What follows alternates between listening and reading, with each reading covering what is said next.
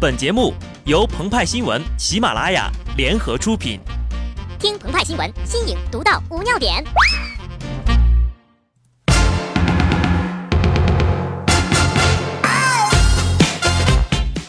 本文章转自澎湃新闻、澎湃联播。听众朋友们，大家好，我是机智的小布。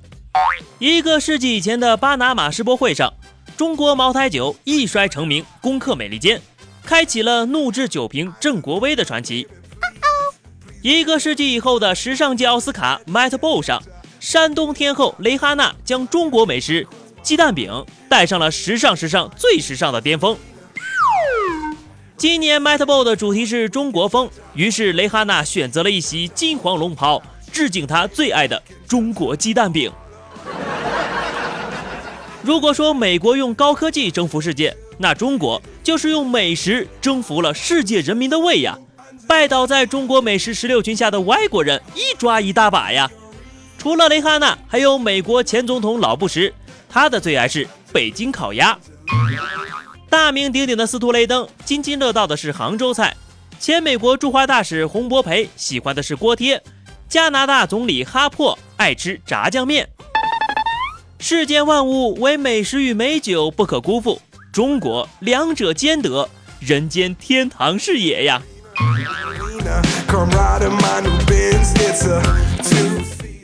人间天堂，青山绿水，红墙绿瓦，民风淳朴。在市场经济逐渐扭曲当下人际关系的大背景下，我国依然保有诸如夫妻和睦、尊师重道等传统美德。古有才子佳人挑灯对诗，琴瑟和鸣；今有新郎巧背二十四字核心价值观。近日呀，武汉的新郎吴先生等一行人兴冲冲地去迎亲。没想到新娘给他出了一道特殊的考题，背诵二十四字社会主义核心价值观。好在新郎等人对答如流啊，新郎终于过关，抱得美人归。据了解呢，新郎是一名博士，新娘在一家银行工作。他们呢，展示了一对知识文化型情侣的高逼格日常啊。北宋时期，两位学生杨时游作一起去请教程颐老师。正遇上这位老先生闭目养神，二位呀怕打扰先生休息，就站在大雪纷飞的门外，一声不吭的等待老师醒来。这个尊师重道的典故叫做城门立雪。今日有位小学生担心老师春游时不愿与阳光玩游戏，一直追随左右为其打伞，号称公园撑伞。不过温良恭俭让的社会传统正在遭遇这个时代的不治之症。路怒症，路怒症患者自带瞬间发飙功能，一秒变身绿巨人，火力全开，六亲不认，攻击值与自我毁灭指数爆表啊！有路怒症患者开车，开车的呀，无非也就是三种啊哈。第一，比我开得快的，傻叉呀，作死啊！二，比我开得慢的，傻叉呀，会开吗？三，和我开的一样快的，傻叉呀，较劲是吧？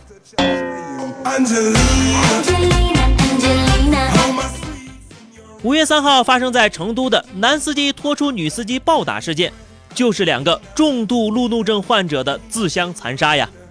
女司机任性两次变道与男司机斗车，险些酿成了车祸。男司机冲动之下逼停女司机，疯狂殴打，结果呢，一个躺进了医院，一个抓进了警局。成都市公安局政治部宣传处民警、民警教育训练教官李威彤在微博上道出了真相：女司机被打其实是可以被避免的。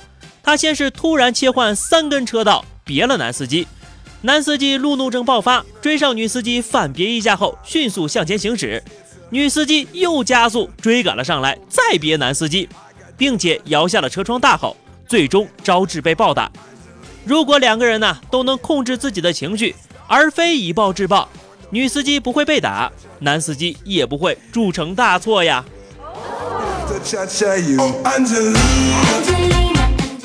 一旦坐在了方向盘前，很多人呢就变成了没头脑与不高兴。由中科院心理研究所张雨清指导的城市拥堵与司机焦虑调研数据显示，北京、上海、广州三个城市随机采访的九百名司机中。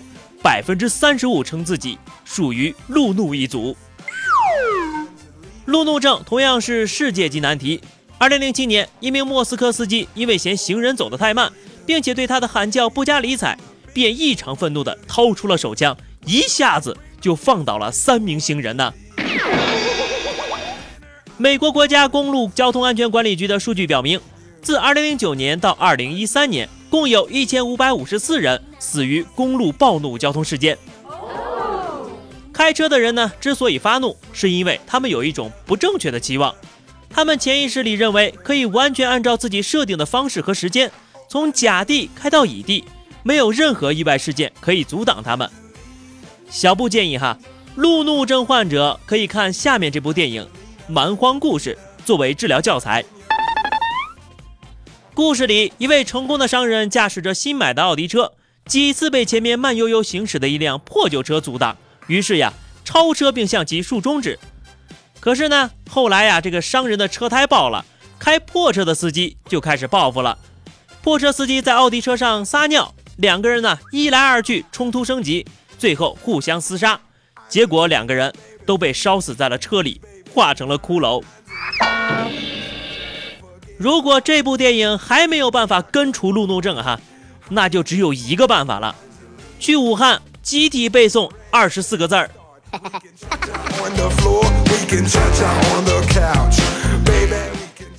好的，那么以上就是本期节目的全部内容。更多新鲜资讯，敬请关注喜马拉雅澎湃新闻。下期节目我们再见吧，拜拜。